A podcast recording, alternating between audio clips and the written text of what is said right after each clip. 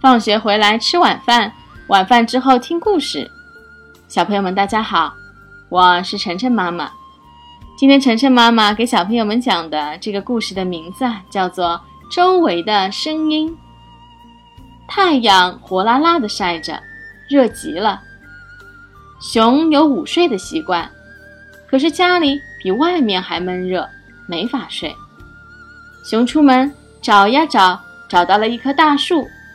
树冠遮出好大一片树荫，这里真是午睡的好场所。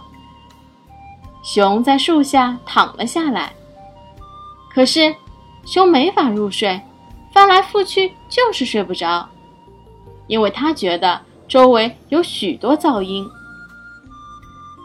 不远处的一棵树上，松鼠妈妈正在给她的孩子讲故事。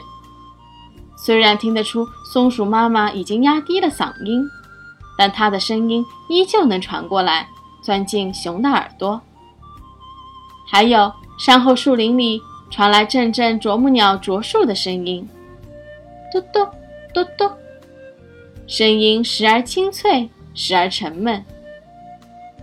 还有旁边的小溪里，溪水哗啦啦的响声没停歇，熊很烦。直叹气，这么好的地方却这么吵，让人没法入睡。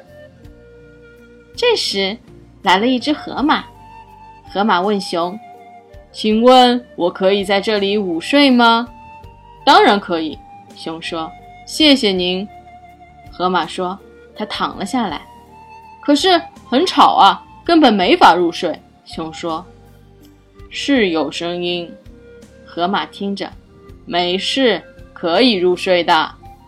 河马说：“您听，松鼠妈妈的声音多温柔，像在讲晚安故事。”熊听了，激动地说：“真的！”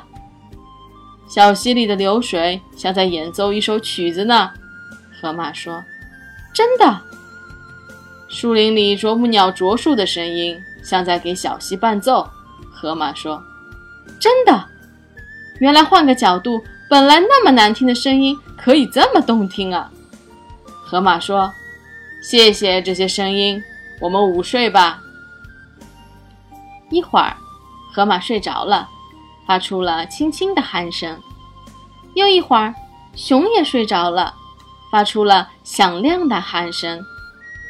两个人的鼾声啊，也像一首曲子。好了，谢谢大家收听今天的节目。每周一到周五晚上七点，晨晨妈妈准时来给大家讲故事。请订阅晨晨妈妈在喜马拉雅的频道，或者关注晨晨妈妈的公众号“上海 Nice Story”，也就是上海人加故事的英文单词组合。今天的节目就到这里了，再见。